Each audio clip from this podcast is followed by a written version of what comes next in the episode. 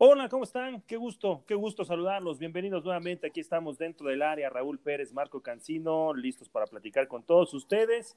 Como cada semana y cada que ustedes eh, le dan clic en cualquiera de las plataformas en donde encuentran este podcast. Aquí estamos con, con muchísimo gusto, mi querido Raulinho, la voz más futbolera del continente y más allá. ¿Cómo anda, Raúl? ¿Qué te tomas, querido Marquiño? No, hombre, qué, qué presentación. La verdad, este Siempre un placer saludarte a ti, saludar a todos nuestros amigos dentro del área. Y hoy tenemos, déjame terminar de ponerme espinilleras. Hay que levantar un poquito los coditos y protegerse porque el invitado es especial.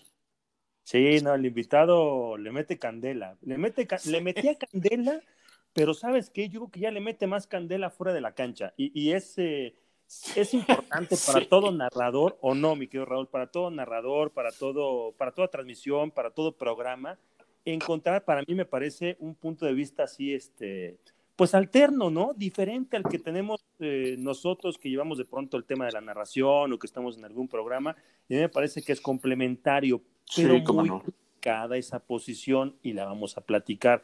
Pero sí, yo también me puse espinilleras para recibir al rusismo puro. Mi querido Rusto Samogini, qué gusto saludarte, ¿cómo andas? Bien, bien, ¿cómo están? Cuídense, cuídense que ahí les voy. ¿eh? eh un abrazo para los dos, es un gusto estar con ustedes. Em, los aprecio y, y, bueno, con esta presentación, fantástico, ¿verdad? Estoy motivado para todo lo que viene. Eso, eso, mi ruso. Oye, arrancar así de entrada y preguntarte, porque me gusta, nos gusta mucho entrar en este tema de, del análisis y de ir un poquito más allá de lo que de pronto tenemos la oportunidad de hacerlo en el día a día, en la chamba, porque pues, el partido, el programa y lo que nos va llevando la dinámica de, del día a día de la información, pero, pero de arranque comentarista, Ruso, ¿te imaginaste que en algún momento de tu vida ibas a ser comentarista deportivo en una empresa que, no porque estemos ahí, pero me parece que es una de las más importantes, si no es que la más importante, eh, en, temas eh, deportivos y, que pues le abre la puerta, me parece que no a, no a muchos, ¿eh? hay que ser también bien francos. ¿Te lo imaginaste, Ruso, que ibas a terminar siendo comentarista? No, no, Marco, siendo sincero, no. cuando empecé a pensar en el retiro, me imaginaba haciendo muchas cosas, menos comentando partidos, ¿no? siempre fui muy abierto a los medios de comunicación cuando me tocó estar en, en activo en el fútbol y nunca he rehusado una entrevista. O sea, me decían, ¿quieres hablar aquí? Órale, ¿quieres hablar allá? Va. Eh, en ese aspecto creo que, bueno, más de uno podría dar fe de lo que estoy diciendo, porque nunca me negué, ¿no? Perdiendo, ganando, siempre trataba de poner la cara y de, hablar y de, decir lo que sentía. Eh, eso me llevó a que pues, participara en, programas como invitado y después, eh, incluso siendo todavía jugador activo, analizando partidos. En algún momento me tocó ir a, por invitación de Carlos Godínez a Azteca América a, analizar un partido entre Cruz Azul y Pumas. Creo que fue un, no sé si fue una liguilla o el último partido del campeonato, pero bueno, nosotros, fue liguilla, fue el primer partido de liguilla, habíamos quedado fuera y, me tocó un Cruz Azul Pumas ya hace mucho, por ahí del 2010, 2011 tal vez, no recuerdo bien, pero, pero me tocó hacerlo estaba muy verde, eh, pero siempre, digamos, tuve recursos como para poder eh, medio explicar lo que veía y, y, dar a entender un poco la idea general. Poco a poco te vas eh, perfeccionando y vas haciéndolo cada vez un poquito mejor. Todavía sigo siendo un tronco, pero ahí voy, ¿no? pero, pero medio, o, sea, medio la gente me entendía y, y, los que me escucharon en aquel momento me motivaron y, y poco a poco se fueron abriendo puertas sin que yo eh, las quisiera abrir, pero me fueron mostrando un camino y, me agradó. La verdad es que eh, debo decir, cuando a mí me dicen si quiero volver al fútbol, si quiero dirigir o si quiero ser eh, auxiliar nuevamente, o sea, no lo despreciaría, analizaría muy bien la situación, pero yo estoy muy contento donde estoy, le doy mucho valor, cosa que a veces no se le da al lugar en donde estamos. Yo le doy mucho valor y, creo que es un trabajo el que hacemos, involucro también a ustedes que son narradores y son presentadores, que están en otro nivel, pero, pero están en los medios de comunicación y, yo le doy mucho, eh, mucha importancia a, lo que se hace y, lo, que, lo que termina siendo el medio de comunicación en sí para, para toda la gente que no solamente sigue eh, el fútbol, sino también los otros deportes. Realmente es, eh, es, un, es un lugar que, como dijiste, no se le abre a, a cualquiera, ¿no? Muy bien, Ruso. Fíjate que alguna vez escuché a Ascar Gorta decir, como se es, se juega. Y como se juega, también se analiza o se comenta, me parece a mí. Yo, yo añadiría eso, Ruso, porque tú tienes una característica muy importante que a mí, a, mí la verdad me, me, me, agrada, me da mucho gusto siempre eh, compartir contigo el micrófono, y es que eres franco, eres totalmente honesto. Antes de que volvieras a la cancha cuando fuiste con el Chelis a Puebla, tú tenías pensado en un momento dado considerar si te llegaba la oportunidad de, estar otra vez en la cancha, ahora en el cuerpo técnico, por supuesto. Pero Aún con eso, no dejaste de ser franco en tus apreciaciones, porque no voy a decir nombres, pero hay muchos que están pensando en uh. volver a la cancha y cuidan muchísimo sus palabras cuando están al micrófono. Y tú no, tú te dejas ir con todo y nos ponemos las espinilleras. Como jugaba. Como gorda en tobogán. Eh, como juega, es el ruso Samogili. ¿O estoy equivocado, ruso? No, no, no. Eh, me parece. Eh, mira, no, no me he puesto a analizarlo pero ahora que lo comentas eh, y hacemos un stop en esto, eh, es como yo, como yo siento, eh, es mi forma de ser, como yo siento no solamente el fútbol, sino como me siento yo diariamente a platicar de cualquier tema. Lo que pienso, lo externo, me ha ido bien en algunos aspectos y me ha ido mal en otros, porque no toda la gente está dispuesta a escuchar a alguien que, que te es totalmente sincero, ¿no? Y de repente, pues choca con, con las formas, ¿no? Pero yo, yo fui criado así, tengo una parte, soy 50% argentino y 50% mexicano. Entonces intento ahora medir un poquito mis palabras y la forma de llegar, pero sin perder esa cosa tan característica de los argentinos que es, ser frontal. Y, he tratado de tomar lo mejor de, la cultura en la que nací y crecí y, he tomado, he tratado de tomar lo mejor y sigo tratando de tomar lo mejor de la cultura en la, en la cual hoy estoy viviendo y a la cual llegué y me siento muy a gusto. Entonces, eh, sin perder esa, esa frontalidad, creo que hay formas de decirlo y, trato, ¿no? Trato de hacerlo, no tengo problema. La, otra vez me tocó analizar fallas del América y decirle a Miguel Herrera los errores y es difícil de repente confrontar a un entrenador que fue tu entrenador, o sea, que fue tu entrenador y aparte ganó títulos y yo desde una silla diciéndole al tipo se equivocó aquí, se equivocó acá. Pero finalmente me parece que es parte de nuestro trabajo y hay que hacerlo con, con toda la honestidad, con el respeto, porque que yo mencione uno o dos errores de un jugador o, de un entrenador en un partido no quiere decir que ese entrenador sea malo.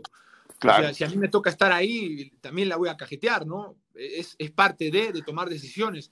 Pero, pero también hay que romper un poquito con esa barrera y hablar de fútbol y, no tener miedo, porque eh, me parece importante esa, esa, frontalidad con la que, con la que nos manejamos, el, el, el poder llevarla eh, a, un ámbito ya más público y, siempre con el respeto que, que, se merecen todos los actores de, del fútbol, los actores principales que son los jugadores, entrenadores y demás, pues, pero también nosotros estamos en una posición donde tenemos que brindar una opinión o decir lo, que nos parece bien, lo que nos parece mal, y yo no tengo problema, ¿eh? si alguien se enoja, eh, que me disculpe, pero siempre trato de hacerlo de la mejor manera y, hablando pura exclusivamente del fútbol sin meterme en, con las personas, con, eh, con, una parte privada ¿no? del futbolista, tratando de, hablar pura exclusivamente de la cancha. Hay veces que los temas te llevan a cuestiones privadas porque los mismos futbolistas se exponen, ¿no? Pero, pero también tampoco, tampoco le sacamos a hablar de eso.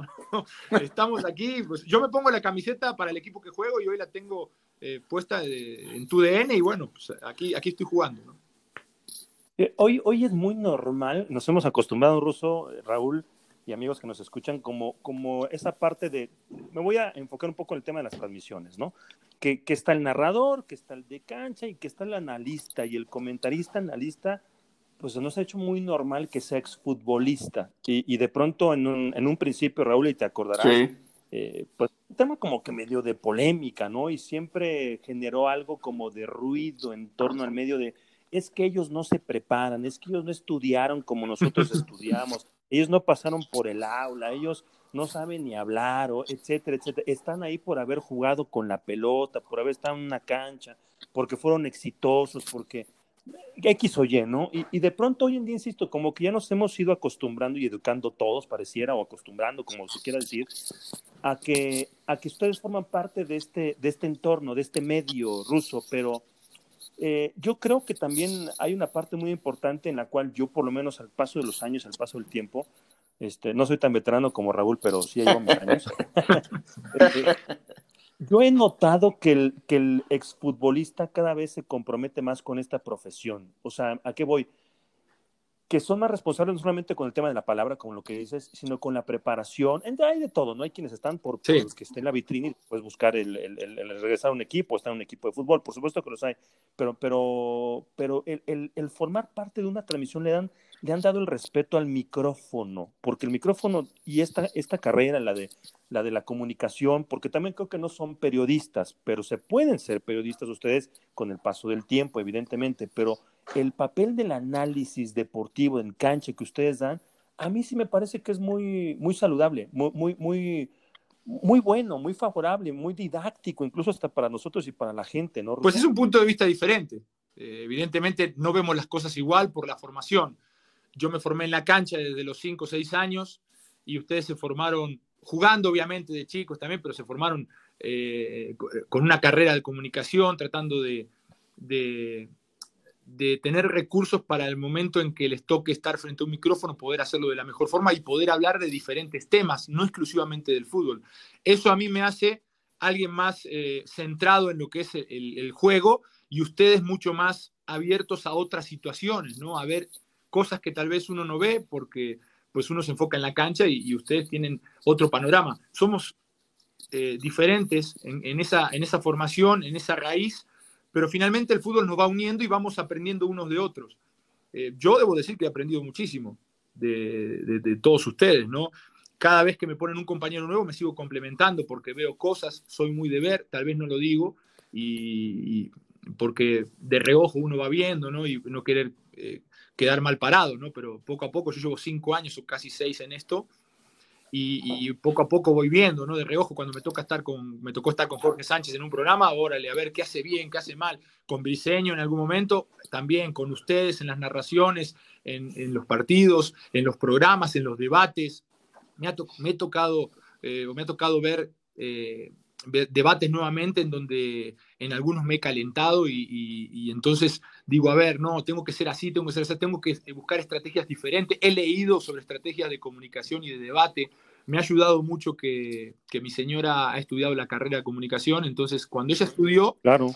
yo eh, le ayudaba mucho en, sus tareas porque me dedicaba a estudiar, a trabajar y a estar con ella y me tocó esa parte donde la tenía que apoyar en, en muchas de las tareas y, bueno, me tocó después, cuando trabajó un rato en la UAC, eh, tratar también de, apoyarla, de, ver qué está haciendo, de involucrarme un poco.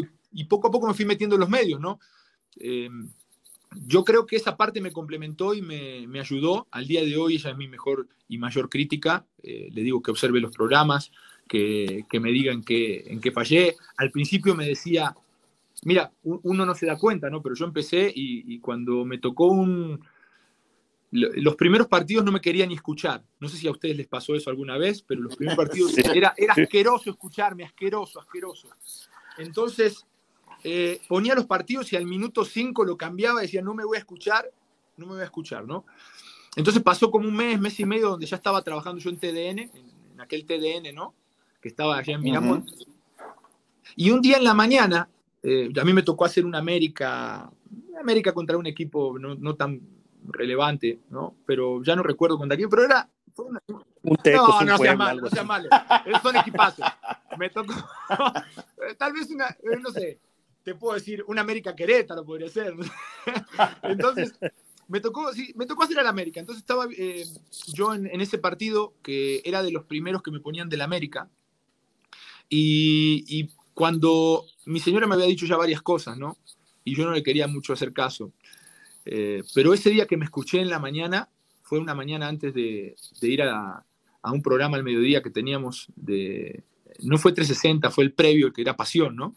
Ajá. Eh, eh, entonces tenía, que, tenía que ir ahí y, bueno, vi el partido en la mañana y no sabes lo que, lo que sentí, porque dije, me voy a obligar a verlo, y era en la mañanita tempranito, lo puse en la repetición y, me dijo mi señora, mira, esto es lo que te estoy diciendo que haces mal, y esto, y esto. Y había una cosa que hacía yo en los, en los, partidos, que era bajar la voz al final y no terminaba como de completar mi frase, ¿no? Se escuchaba como que diluido. Y, y después se escuchaba a, los narradores, ya no recuerdo quién estaban, pero bueno, todos con un vozarrón así como el de Raúl Pérez, ¿no? Con el micrófono, ¡Ra, ra, Y, y, yo en otro tono totalmente diferente, muy parco. Eh, o sea, me sirvió mucho ese primer golpe así, como esa primer cachetada de, güey, o sea, tienes que mejorar y, tienes que poner atención a lo que estás haciendo porque yo creo que, o por lo menos a mí me pasa, y creo que a todos nos pasa, ¿no? Eh, a nadie le gusta hacer un ridículo o, hacerlo mal. Todos queremos superarnos y todos queremos hacerlo bien, o por lo menos eso me pasa a mí. Y cuando vi eso sí fue una cachetada de que, güey, estás, perdón que porque soy medio mal hablado, ¿eh? Estás, estás, aquí estamos a todos Aquí no nos multan, ¿no?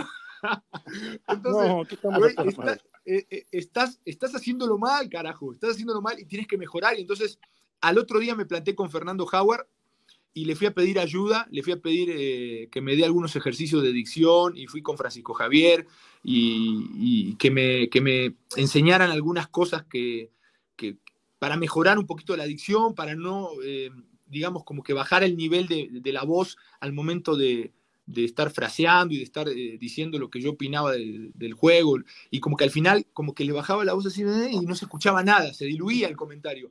Entonces, bueno, ahí fui con Fernando, ponte un lápiz aquí y haz así y abre la boca y gesticula y, me mandó eh, varias, varios ejercicios y bueno, trabajé en eso, ¿no? La gente no lo ve, pero trabajé en eso, trabajé en, ir modulando mi acento, o sea, fueron cosas que, que de repente la gente lo ve poco, pero es un trabajo que hay detrás, ¿no? para tratar de, no llegar al nivel que tienen ustedes, porque ustedes tienen un nivel muy cabrón, están, están en, otra, en, otro rubro y en, otro, en otro escalón, pero mínimo para no desentonar en una transmisión con tipos que están sumamente preparados como ustedes. Y después, bueno, si a eso le sumas que sabes un poquito de fútbol, medio te vas acomodando ahí, ¿no? En una transmisión y, y, mismo en, el medio futbolístico y, y, en el medio de comunicación te vas acomodando un poquito y vas haciéndolo medianamente bien. Pero sí es trabajo, es trabajo que ustedes tienen y que nosotros como futbolistas tenemos que entender que tenemos que prepararnos más. Pero no, no solo para que no desentones, sino para, para que aportes, Ruso, lo que, tú, lo que tú aportas, lo que tienes que aportar. Y ya decía yo que no era mérito totalmente tuyo, pues eh, siempre está. Sí, sí, sí. No, claro que no. Tu, pues, no. tu mujer ahí este, te, te, tuvo que ayudar. Y, y, siempre lo mejor que puede uno hacer es la autocrítica porque pues es, la más honesta que hay. La autocrítica es la más honesta que hay, a, menos que te quieras engañar, ¿no? Eh, eh, pero volviendo al, tema, mira, por ejemplo, tú, por ejemplo, el ruso Samogilny, este, bueno, pues tú tienes que trabajar mucho, tienes que eh, mostrar ciertas características para que pueda ser tomado en cuenta, porque hay muchos futbolistas, insisto, no voy a decir nombres, pero hay muchos que llegan nada más por el puro nombre, porque tienen un gran nombre como futbolistas. Bueno, voy a decir un, nombre, Mario Kempes, que fue un figurón del fútbol mundial y que tú lo oyes y pues este, eh, pues sí, pero, pero, pero es un figurón y con que sea Mario Kempes tú lo oyes y, te llama la atención. Muchas veces se, se, buscan exfutbolistas, Marquiño eh, Russo, por el nombre, aunque no aporten tanto. También eh, eh, este, va en contra de, futbolistas o sea, que, tuvieron una, gran trayectoria como el ruso, porque tanto tiempo de ser profesionales no es porque seas maleta, aunque seas medio tronco, pero este, te mantuviste ahí mucho tiempo, tampoco eres malo, pero no tienes el nombre que tienen otros jugadores. Ah, eso quería decirte, Raúl. anímate a decirlo, carajo, anímate. A mí no, me vas a... diciendo. no me vas a dañar la autoestima, ¿eh? Mira, yo sé bien lo que soy, sé, mucha gente me pregunta y mucha gente me dice, ¿qué hiciste para estar en tu DN o cómo hiciste? A ver, eh, una parte te la conté recién, que es trabajo, ¿no? Trabajo eh, arduo, honesto y siempre intentando mejorar. La otra, creo yo, en ese aspecto a mí me obliga a hacer más cosas. Yo me siento obligado. Yo no soy el Kikín, no fui el Kikín, no soy Osvaldo Sánchez, no lo fui, eh, ni Moy Muñoz, ni hice un gol en el, así como Moy en el último minuto, así como para, para que, eh, no sé, 80 mil personas en el estadio vibren. No, no, no lo fui. Tengo muy claras mis limitaciones eh, en, en ese aspecto, en lo que fui Ahora, em, no, me, no, me acompleja eso, pero sí me condiciona de cierta forma a que yo tengo que hacer más. Ajá, a eso que mostrar más. Y siempre, siempre me ha condicionado, por lo menos yo me he puesto esa condición, de, a ver, yo no soy, entonces yo tengo que mostrar más. Y yo apenas llegué a, TDN, lo primero que hice fue, a ver, a mí me gusta mucho el análisis táctico, estudié para eso, eh, estudié para entrenador, hice eh, diplomados, cuanto diplomado se me cruzara para poder entender más el juego, lectura del juego, eh, análisis de video, psicología del deporte, y todos los que podía tomar los tomé para en algún momento estar en la cancha. Después, la vida me ha llevado a estar en los micrófonos, y bueno, eso e-, es, eh, muy bueno para también utilizarlo y poder ese conocimiento trasladarlo a, la gente. Aparte de eso, lo primero que hice fue, a ver, llegué a TDN y me, dijeron, mira, eh, aquí hay una pantalla táctil, ¿quién la usa? Nadie, eh, Jorge García nada más. A ver, ¿y por qué la usa Jorge García? Ah, porque los demás no saben o no quieren o no, han aprendido. Entonces lo primero que hice fue con Jorge García, le dije, ¿no me podrías dar media hora de tu tiempo un día para enseñarme cómo funciona la pantalla? y, yo también poder utilizarla y él eh, con mucha honestidad y, muy abierto y solidario conmigo me dijo, claro que sí. Y nadie me había dicho eso. Me dice, ven un día aquí, ponemos un horario y yo te enseño cómo funciona para trazar, para, para mover, para hacerle todo lo que tenemos que hacer en la pantalla táctil y poder marcar en un partido y, también la puedes usar tú. A partir de ahí me fui abriendo camino con eso porque aprendí a usar la pantalla y rápidamente eh, la gente de producción se, enteró. Entonces, cuando en el fútbol español necesitaban hacer en el entretiempo eh, un análisis y moverle porque estaba patrocinado, pues me llamaban a mí para hacer fútbol español y entonces se me abrió una puerta. Eh, todo eso es trabajo y es, y es ganas de aprender y ganas de mostrarse. Yo sé que tengo que mostrar mucho más que otros porque mi carrera no fue en un equipo grande, porque mi carrera no fue lo suficientemente exitosa como la, fue la, de algunos compañeros que ya ni voy a mencionar porque eh, pues todos los conocen y, son, o fueron verdaderos cracks ¿no? y tuvieron paso por selección mundial y demás. Y eso me obliga, y yo me siento obligado día a día a seguir mejorando, eh, a seguir eh, capacitándome y a entregar mi mejor versión en cada uno de los programas porque esa es la única forma en la que yo puedo, porque yo hablo de competir, muchos dicen, no, pero no hay competencia. Yo compito, compito con otros analistas y, así lo siento yo, porque vengo de, una, de, un ambiente donde competí toda mi vida y soy competitivo y no me gusta quedarme atrás cuando, cuando dicen, este fulanito es un fenómeno eh, analizando, y que digan, no, el ruso está, está no. O sea, a mí me gustaría también que digan, no sé si es un fenómeno, pero que digan, eh, le sabe, lo puede explicar y, aporta. Con eso me siento tranquilo y por eso siempre me he preocupado por capacitarme y lo sigo haciendo, ¿no?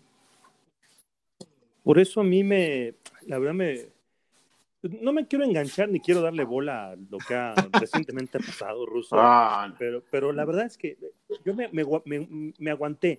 Ese día. Tranquilo, eh, tranquilo, Marco. no, sí me aguanté, Ruso, porque la verdad es que a mí sí me calienta. A mí, a mí hace poco también me, me dijeron muerto allá en los amigos de Monterrey por una polémica, que era un muertazo, por una polémica que la sigo pensando y que lo argumento. O sea, yo, yo mi tema es, es, debatir con argumentos, ¿no? Yo no puedo debatir y decir, el, ruso, eres un muerto, y ya con eso, no, ¿cómo? O sea, ¿y ya con eso te gané? No, no, no, o sea, a ver, yo te digo y te trato de convencer, y tú y yo, ruso, nos hemos peleado desde aquellas mesas que hacías y cuando estaba los lunes en Tres Pasión y, y ahora en línea de cuatro y con mis demás compañeros lo respeto, pero yo lo que siempre he dicho es que acá en tu DN la verdad es que no armamos las polémicas, o sea, somos como somos y si nos vieran en los cortes comerciales seguimos polemizando y argumentando. Yo creo que la base de la polémica es el argumento, sin argumento no, no, no puede haber más. Entonces a mí sí me molestó hace algunas semanas que me dijeron muertazo, les, les respondí a quien le tenía que responder, no me respondieron porque no hay argumentos, no hay argumentos, pero pero darles bola de pronto por porque quieren aparecer, porque es una realidad, porque quieren aparecer gente que con todos no tiene, no tiene, no tiene el peso específico para aparecer. Yo me, me, guardé y me aguanté, y al día siguiente, el domingo, por eso subí, puse en un tweet lo que puse, porque a mí me consta, el ruso y yo, eh, aquí sí voy a hablar por, por ruso y yo, porque la verdad es que vivimos como quizás historias similares o paralelas en, en, los medios, sí, de acuerdo, ruso, allá en Guadalajara, estando en el radio, de pronto ya estábamos en TDN, compartimos muchas transmisiones con el Chiquis, con el Caballero del Micrófono, mi querido Julio, con Edgar Martínez, con eh, la Chapis, Aldeco, toda la, toda la raza, los cuates de allá de Guadalajara. Y resulta que casi, casi el mismo día que el ruso llegó a la Ciudad de México fue el mismo día que yo llegué. Tenemos poco más de cinco años de, yo de haber regresado a la Ciudad de México, el ruso de llegar también y de incorporarnos a TDN. Y desde el día uno, yo a mí me consta lo del ruso, me consta los aludidos, yo dije, y, hablo porque me consta. Si vieran las libretas del Tito Villa, que son agendas, porque empezó con agendas de escribir, con sus alineaciones, pero hace las alineaciones hasta de los partidos que no le tocan. O sea, se pone a, analizar hasta los partidos que no le tocan. Marc Rosas me tocó apenas el fin de semana, también un partido de, de, de Nation League, y traía datos de verdad que, que a mí me, yo me preparo, yo, yo soy de los que pienso que, que, me preparo y creo que eso es una de, mis virtudes dentro de, de, esta, de este negocio. Pero lo que se preparan mis compañeros, lo que se prepara el Kikín, lo que, lo que le agarran a las máquinas, lo que le mueven, pues no es, no es, no es en balde, o sea, no son cosas que, que sean de la noche a la mañana, son tipos que yo por eso creo que están respondiendo y están entregados al micrófono, le respetan el micrófono y eso es a mí lo que me cuesta mucho trabajo entender hoy en día la falta del respeto tan grande a este a este negocio, a este medio, que eso es a mí lo que me molesta, pero pero ahí está, este contra eso y como dicen, ¿no? En la viña del Señor hay de eh, todo. yo creo que también eh, no sé si somos responsables todos o una parte, la gente que de repente les llama mucho la atención este tipo de polémicas es la que le termina dando cabida a, esta gente que, encuentra la vía más fácil para poder hacerse notar, porque hay gente que le ha tomado mucho, mucho, mucho tiempo, muchos años de estudio, de, preparación, de, de, constancia, ¿no? El llegar a, lugares de privilegio en los medios de comunicación, hablando del, deporte, ¿no? Y, hoy, por la inmediatez de las redes sociales, por lo rápido que se difunde una noticia o un video, hoy puedes mentar madres en un programa en, el norte o en el sur o en donde quieras que estés y, rápidamente te conocen, ¿no? Eh, por, lo que hiciste, porque le mentaste la madre a un jugador, porque eh, menospreciaste a una figura eh, que, marcó una historia en el fútbol mexicano. Eh, no estoy hablando de mí, estoy hablando de casos, digamos, imaginarios, ¿no? Pero tú haciendo algo eso, haciendo algo de eso, te puedes poner como que mucho más visible. Y, digo que somos responsables porque la gente que toma decisiones, sobre todo, se ha ido por ese tipo de, gente y, y, han respaldado, de cierta forma, este tipo de, de, no sé, no quiero llamarlo periodismo, pero es este, este no, lo es, pero este tipo de personajes que son justamente eso, personajes que, que no se encargan de debatir eh, en la altura, sino, sino que se, se encargan de, de, menospreciar, de gritar, de pelearse, de generar un, un, personaje que sea odiado o amado por unos, ¿no? Y con eso eh, hacen carrera. Entonces yo creo que la gente que toma decisiones también eh, ha, volcado eh, como que las decisiones a este tipo de gente y entonces los que vienen, los nuevos quieren ser así o quieren llegar rápido y esa es la vía más rápida, ¿no? Le miento a la madre a aquel, le miento a la madre aquel y mañana me conocen en todo el país. Y, bueno, tal vez en, en, seis meses, en un año, venga una cadena y me haga así, me ponga aquí en el sillón y me diga, bueno, tú vas a ser el polémico, ¿no? Yo creo que esa es la apuesta de muchos. Y, se ha perdido esa capacidad para analizar, para, eh, yo creo que mediante datos, mediante estadística, mediante estudio y constancia de los años, hacerse un lugar y hacerse de una reputación en el periodismo deportivo, que muchos lo tienen por eso, porque tienen muchos años en esto y siempre se han manejado, siempre se han manejado con una conducta. Y, bueno, pues hay otros que aparecieron y de la noche a la mañana crearon un personaje y hoy eh, eh, están ahí en el aparador, ¿no? Eh, las cadenas les pagan bien, eh, los tienen como figuras, y entonces eso hace que, que te la pienses, ¿no? De un lado tienes trabajo duro durante 15 años para hacerme un nombre y, un prestigio, y del otro lado tienes, eh, hago polémica durante un año y medio o durante un año, y, rápidamente me conocen y tal vez me puedan proyectar a, a lugares más importantes. ¿Qué vas a elegir, no? Hay un camino más, más fácil, hmm. y otro camino no tan fácil, que también, pero te da muchas cosas. Y hoy, bueno, la mayoría o una parte está eligiendo ese camino fácil de llegar, mentar madres, de, de, tal vez ofender, ¿no? Y, rápidamente hacerse notar. Sí, eh, estoy de acuerdo contigo, pero hay algo muy importante que dijo Marco hace, hace dijiste una palabra que era el, bueno, una frase, el respeto al micrófono. Yo me acuerdo cuando yo empezaba y ustedes van a decir, uh, sí, hace muchos pues años. Un chingo, hace un chingo. Uh, exactamente. esa es la realidad. Uh, ya había micros, pero alámbricos.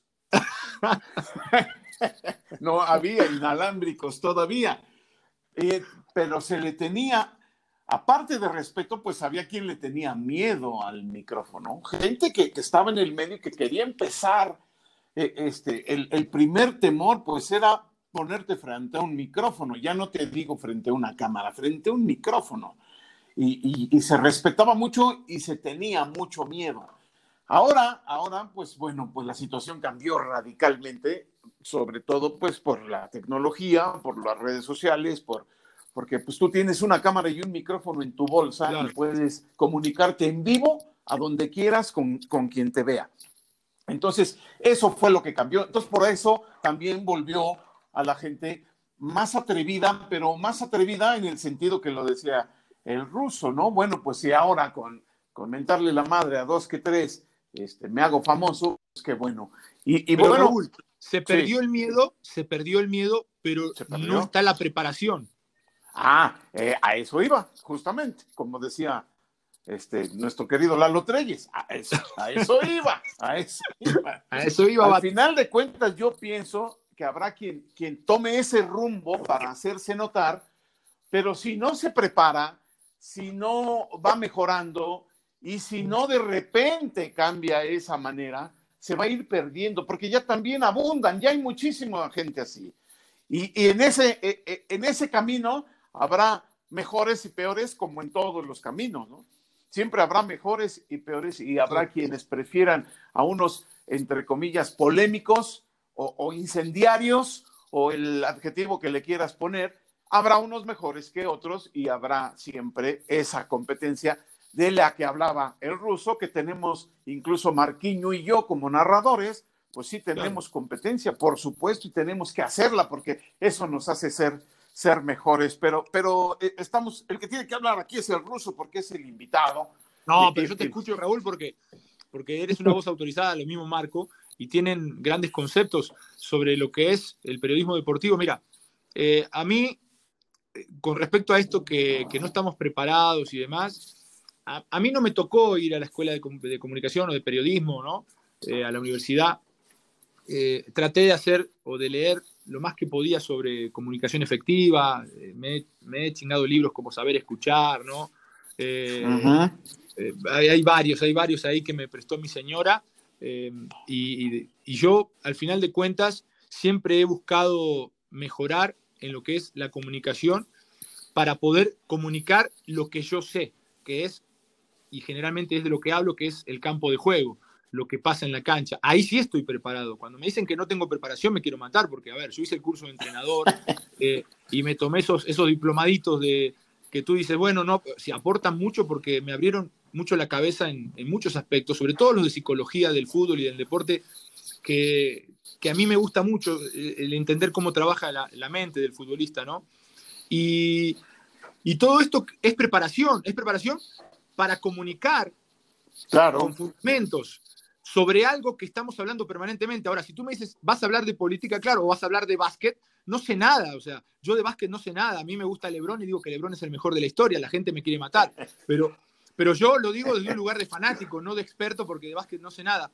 Eh, cuando hablamos de fútbol me siento muy preparado para poder explicar, hablar, para poder hablar frente a un entrenador y decirle, a ver, se equivocó aquí y esto lo hizo bien. ¿Estamos de acuerdo o no estamos de acuerdo? Ah, no, sí, no, no. Está... O sea, ahí sí, en ese debate me siento muy capacitado porque lo estudié, eh, porque lo sigo analizando, lo sigo estudiando. No solamente veo los partidos, eh, sino que los observo, que es muy diferente, que los analizo y, y bueno, es, parte de mi trabajo.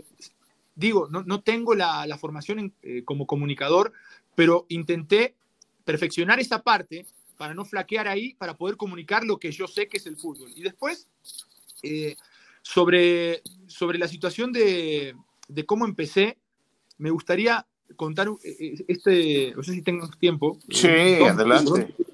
Porque a, mí mucha gente me dice, ¿cómo llegaste? ¿Cómo, cómo lo hiciste? ¿Y, quién, quién es tu padrino? ¿No? Bueno, eso es lo más, lo más eh, bajito que, que, me tiran. Pero, sí, sí, sí, no. ¿A quién te... Escucha, a ver, no, no, no. Eh, yo, yo lo que, y Marco, bueno, está de testigo, cómo, cómo empecé yo allá en Guadalajara, cómo estábamos haciendo radio y cómo me tocó ir a, a, partidos a, a, hacer radio, eh, que me invitaban a comentar, me invitaban, no me pagaban, eh, me invitaban. Y así le fui agarrando el gusto y así fui aprendiendo y fui viendo que, que me sentía cómodo en, ese lugar. Eh, pero yo estuve tal vez un año o, año y medio yendo a programas, yendo a los partidos, haciendo radio sobre todo, partidos del Atlas, sin ninguna paga, sin ninguna paga. Eh, de hecho, pagaba el estacionamiento del Estadio Jalisco, que salía como 100 varos, y, cada 15 días ponía 100 varos y más lo que me, tocaba, eh, no sé, un refresco, lo que quisiera, ¿no?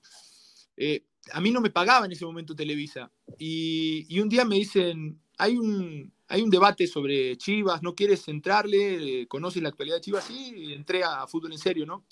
Entonces ahí Francisco Javier nos entrevistó al Zuli Ledesma y y, después del, programa me dijeron si me animaba a entrar cada, cada 15 días al programa, ¿no? O, si me animaba a ir a, la Ciudad de México tres o cuatro días y regresarme a Guadalajara.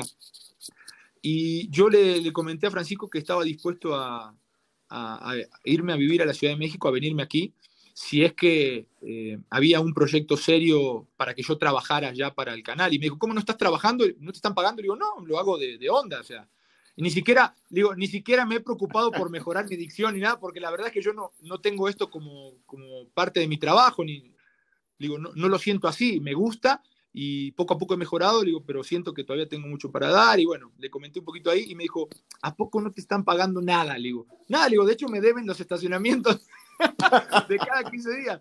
Le digo, pero lleva, lleva un año y medio así. Eh, cuando Francisco me dijo en aquel momento de que, estaba a cargo de TDN, me dijo, bueno, nosotros te podemos traer aquí, pero no hay mucha lana. Le digo, mira, yo no quiero, no estoy aquí por dinero. Voy un año a México con mi familia, si me siento a gusto, seguimos, si no me siento a gusto, no seguimos. Lo hacemos simplemente para probar y para ver qué tanto puedo mejorar, qué tanto te puedo dar y qué tanto me pueden dar ustedes en cuanto a aprendizaje y a, lo, que, a lo que me gusta, que es estar cerca del fútbol, ¿no? Entonces, eh, en, aquel, en aquel año que fue el 2014, 2014 al 2015, eh, justamente coincidió con Tomás Boy en, Cruz Azul. Y yo llevaba, yo le había prometido a, Francisco Javier que me iba a quedar un año eh, para probar en, el medio. Y de repente eh, me llega el ofrecimiento por parte de, Pablo Boy, que era su hermano, o que es su hermano de Tomás, de integrarme al cuerpo técnico de Tomás. Y, yo lo analicé, la verdad es que me calentó eso, me, calentó la cabeza ir a Cruz Azul eh, como auxiliar, ¿no? esa posibilidad pocas veces se da, pero yo valoré mucho el lugar en donde estaba y, no me moví de ese objetivo. Eh, finalmente me costó mucho tomar la decisión porque salí de mi casa pensando que iba a ir a, a ser parte del cuerpo técnico de Tomás y cuando llegué con Pablo le dije que no, que no me podía echar para atrás y que, que, que había hablado ya con Francisco Javier y que le había dado mi palabra y, tenía ganas de ir al Mundial. Entonces me estaba probando, me estaba calando en el medio y quería, quería mejorar. Eh, me costó, me costó, no fue, nada fue gratis, ¿eh? Y tuve que dejar pasar oportunidades como esa para, para poder seguir aquí en, en, los medios. Entonces, mucha gente piensa que es fácil y que, que me presenté o que, que, tengo un amigo y que me dijo, vente para aquí, Ruso, y comenta. No, o sea, hay detrás un trabajo, hay detrás una planeación, una visión a futuro. Eh, una elección importante, una elección importante porque yo cuando elegí eso, yo quería ir al Mundial. Y a mí me dolió muchísimo decirle que no a, Pablo, a Pablo Boy para, para formar parte de un equipo como Cruz Azul. Ya estaba viviendo aquí yo, no necesitaba nada más que cambiarme de, lugar de entrenamiento, salir de Miramontes a, eh, a, ir a, la Noria. Pero, pero decidí quedarme en TDN porque eh, la verdad es que no solamente había dado mi palabra y yo soy muy respetuoso de eso, eh, tenía un proyecto de ir al Mundial, ¿no? De ir a Rusia. Y estaba, pero con, la mirada ahí, dije, no, si me salgo ahora, no voy a seguir avanzando, no voy a seguir progresando y tal vez pueda llegar al Mundial, pero, pero ya voy a dejar el lugar en donde tal vez me dé la posibilidad, si sigo trabajando, de llegar al Mundial, ¿no? Entonces eh, tomé esa decisión y no me arrepiento, no me arrepiento porque me tocó ir a Rusia, medio me colé ahí por la ventana, pero, pero me tocó y fue una experiencia fantástica. Yo eh, no, ninguna decisión que tomé anteriormente a ese día me, arrepiento. Eh, y bueno, después del Mundial surgió la, posibilidad de ir a Puebla y fue ahí cuando, cuando me decidí a ir, pero, pero he dejado cosas para estar aquí y, lo quiero, o lo quería mencionar ahorita, porque no es fácil, ¿no? No es fácil y, y uno está entre la espada y la pared, a mí me jala la cancha, pero también esto que hago me apasiona, me gusta, hablar de fútbol, analizar, ver partidos, no solamente eh, ver el, partido de tu equipo y del rival que viene, como me tocó en Puebla, sino también aquí es ver eh, un chingo de partidos, ya no sé ni cuántos veo a la semana, pero ver, mucho fútbol, eh, hacer análisis, brindarle a la gente la posibilidad de entender un poco más del deporte, del juego. bueno, son, son cosas que uno, que uno intenta hacer, que a veces no se ven, y que ahorita quería mencionarlo, porque ya que estamos acá, pues que la gente sepa, ¿no? Claro, no, y, por supuesto que se van. Es que eso hoy, este es el tema de, de, me parece, el, valor del exfutbolista. Por eso yo cuando decía hace, hace un rato que yo los veo mucho más comprometidos que otros, sin decir nombres, que me han tocado durante todos estos más de 20 años que llevo ya en la empresa, la verdad es que eh, se, se, nota, y, y, creo que se nota al aire, creo que se nota en los programas, se nota en las transmisiones, y uno, uno también como compañero lo agradece, porque yo, yo también creo que nosotros aunque tengamos la escuela, no tenemos ganado nada en contra de ustedes, ni a favor, ni nada. O sea, esto es, esto es un trabajo complementario y el que quiera ser comentarista, el que quiera ser narrador, el que quiera ser eh, presentador, host, como ahora se llama, etcétera, no hay otra vía más que la preparación, o sea, punto, o sea, no, déjate de lado si, si fuiste un gran o peor, hay quienes sí, por supuesto, tienen una ventaja, pero hay quienes no lo tenemos y tenemos que trabajar y tenemos que prepararnos y tenemos que ser mejores día a día con nosotros mismos y con nuestra propia competencia, ¿no? O sea, me parece fantástico, por eso la, la idea de platicar contigo, Ruso, en este episodio del podcast. Al final, mira qué bueno que no fuiste Cruz Azul porque bueno, no, a ver, uno no sabe, uno no sabe. tal vez, o sea, un pequeño cambio hace una diferencia a veces, ¿no? Eh, nunca sabe, nunca sabe uno. Mira, eh, yo, yo admiro mucho lo que hacen ustedes. Cuando a mí me dicen es que ustedes le roban el, lugar a un mexicano eh, o le roban el lugar a un salido de la carrera, un egresado de la carrera de comunicación que quiere estar ahí. A ver, lo que hacen ustedes, eh, periodistas salidos de la carrera, eh, a, los que, a lo que hacemos nosotros, exfutbolistas, hay un mundo de diferencia. Si a mí me ponen a conducir un programa, pero, pero me meo al aire. Así. O sea, no, no podría, no podría porque no tengo ese feeling, no tengo esa capacidad de llevar, de, manejar tiempos, de picar a los, a, los, eh, a los que están en la mesa, en el debate, para, para que se agarren entre ellos. Yo tengo la, la, posibilidad de opinar de algo que sé, pero no tengo la capacidad que tienen ustedes para llevar un, minuto a minuto de un partido. ¿no? O sea, eso es, eh, me parece algo extraordinario que yo valoro mucho y que a mí me, me resulta admirable. Después, cuando hablamos de fútbol, podemos debatir y ahí sí, me siento en mi terreno pero hacemos cosas totalmente diferentes y hay, que aclarárselo a la gente que, egresa de la carrera porque piensan que eh, ellos podrían estar en el lugar en donde estoy yo y, yo hago algo diferente. Yo hablo, algo, hablo de algo que, viví, que sé, que estudié, eh, pero, pero no podría hacer lo que hacen los egresados de la carrera que de repente tienen tanta preparación para manejar un programa, para, para conducir, para narrar. No, no, no, o sea, es, realmente complicadísimo. Eh, pero bueno, hay que establecerlo y hay que mencionarlo porque la gente confunde. Y, bueno, pues generalmente eh, nos atacan como, como si nosotros estuviéramos usurpando un lugar cuando yo, creo, hmm. yo creo que el fútbol, el mismo fútbol y, las mesas de debate necesitan diferentes puntos de vista. Es tan bueno que esté un exjugador que no fue entrenador como también un ex entrenador, ¿no? Si es que hay en una mesa, porque tiene otro punto de vista. ¿No? El entrenador, el entrenador tiene que aguantar durante toda su carrera los caprichos de los jugadores, las desveladas de los jugadores, las fiestas de los jugadores. Y nosotros, tal vez como exjugadores, que, que, bueno, a mí me tocó estar ya en un cuerpo técnico, pero los que no estuvieron en un cuerpo técnico, tal vez les tira más defender al jugador o dar el punto de vista generalmente del jugador. Y el entrenador te da otro punto de vista. El directivo, cuando estuvo el Calaco con nosotros en TUDN, hasta hace poquito, te daba un punto de vista y chocaba con, lo que a veces pensábamos los que fuimos jugadores. Eh, o sea, es, es diferente el punto de vista y eso enriquece todas las mesas, los debates, las charlas. La gente es la que sale ganando, ¿no? Sí. Claro, es complementario. Yo siempre he dicho, esta parte es ¿Y sabes complementario qué, y la qué más, es que Marquiño? un- Es, un gran necesario. placer. Es necesario ese punto de vista que da eh, en este También. caso el ruso y en, en muchos casos los mismos futbolistas tienen también diferencias en su sentir de, del juego. Entonces yo pienso que es necesario y no quitan lugares de nada, ¿no? El que es capaz, el que se te preparó, el que estudió y, y tiene el talento, eh, gente como Marco Cancino que narra, que conduce, que debate, que- oye, pues es, es talento, nada más. O sea, no, no, no tiene que ver una cosa con, no quitan lugares, nadie quita lugares, está quienes tienen que estar y punto. Pero así Esa se mi- siente, mi Raúl. manera, ¿eh? Así se siente. Y, y es como en el fútbol.